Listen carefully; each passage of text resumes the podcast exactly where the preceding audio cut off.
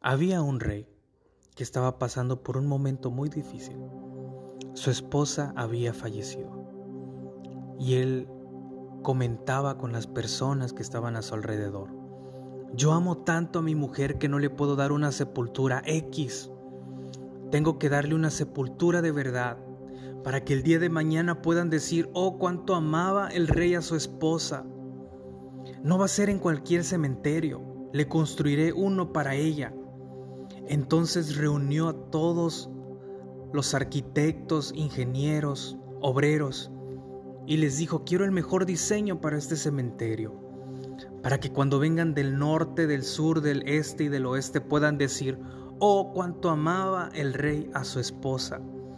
Y quiero que tenga jardines acá, y quiero que tenga jardines por acá, y quiero que tenga esto y que una catarata, porque quiero que cuando venga y vea a la gente exclamen, oh, cuánto amaba el rey a su esposa. Y un día esa construcción concluyó. Y el rey quería que exclamaran todos, oh, cuánto amaba el rey a su esposa.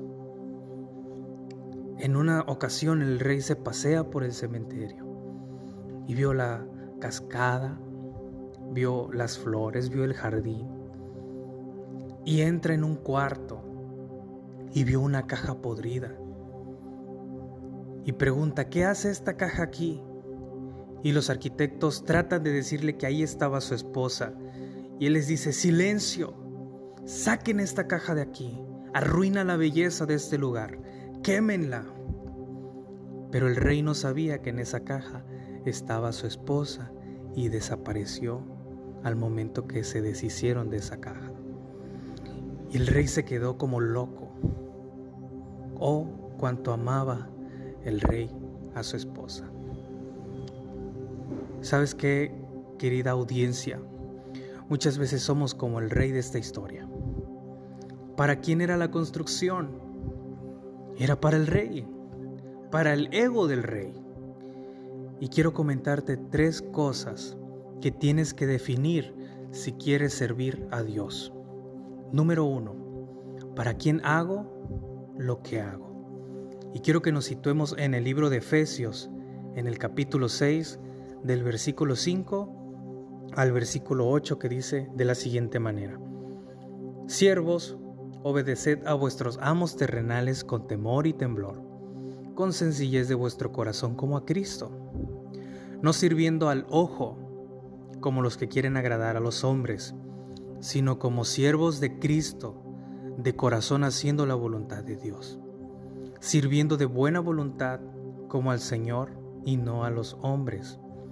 Más adelante nos dicen en Colosenses capítulo 3, en los versículos 23 y 24, y todo lo que hagas, hacedlo de corazón, como para el Señor y no para los hombres, sabiendo que del Señor recibiréis la recompensa de la herencia porque a Cristo el Señor servís. ¿Para quién haces lo que haces, querido oyente? para quién haces lo que haces. Número 2. Define tu actitud al servir. Y algo que te destacará es la actitud. Algo que hablará bien de ti cuando sirves es tu actitud. El libro de los Salmos nos dice en el capítulo 100 y el versículo 2, servid a Jehová con alegría. A Dios se le sirve con alegría. Venid ante su presencia con regocijo. Si un consejo puedo darte es cambia tu actitud. A Dios se le sirve de una sola manera, con alegría. Dios mira tu actitud. Y si recuerdan la historia de Caín y Abel, cuando ofrecieron sacrificio ante Dios, Dios se fijó en la actitud de ellos y solo recibió el sacrificio de uno de ellos, la ofrenda de Abel, porque dice su palabra que Dios ama al dador alegre. Si tú piensas que Dios no se fija en tu actitud o en la actitud de tu corazón, déjame decirte que sí se fija.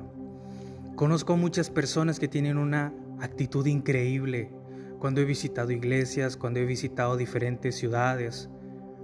Tengo el privilegio, he tenido el privilegio de conocer personas que tienen una actitud increíble a la hora de servir. Y me quedo así de a la torre. Así sí me dan ganas de servir. Y hasta me motivan. Porque tu actitud a la hora de servir da mucho de qué hablar. Y termino con el punto número 3. Conoce a tu Dios. Y sabes una cosa, el problema de la actualidad es que le queremos dar a Dios lo que nosotros le queremos dar. Pero necesitamos conocer los gustos de Dios. No podemos servir a alguien que no conocemos. Necesitamos conocer a Dios. Y que no te pase lo que está manifestado en la Biblia cuando el Señor dijo, este pueblo de labios me honra, pero su corazón está lejos de mí. Conoce a tu Señor, conoce todos sus gustos y, sírvele de una manera correcta. Que el Señor te bendiga y nos vemos en el próximo tema.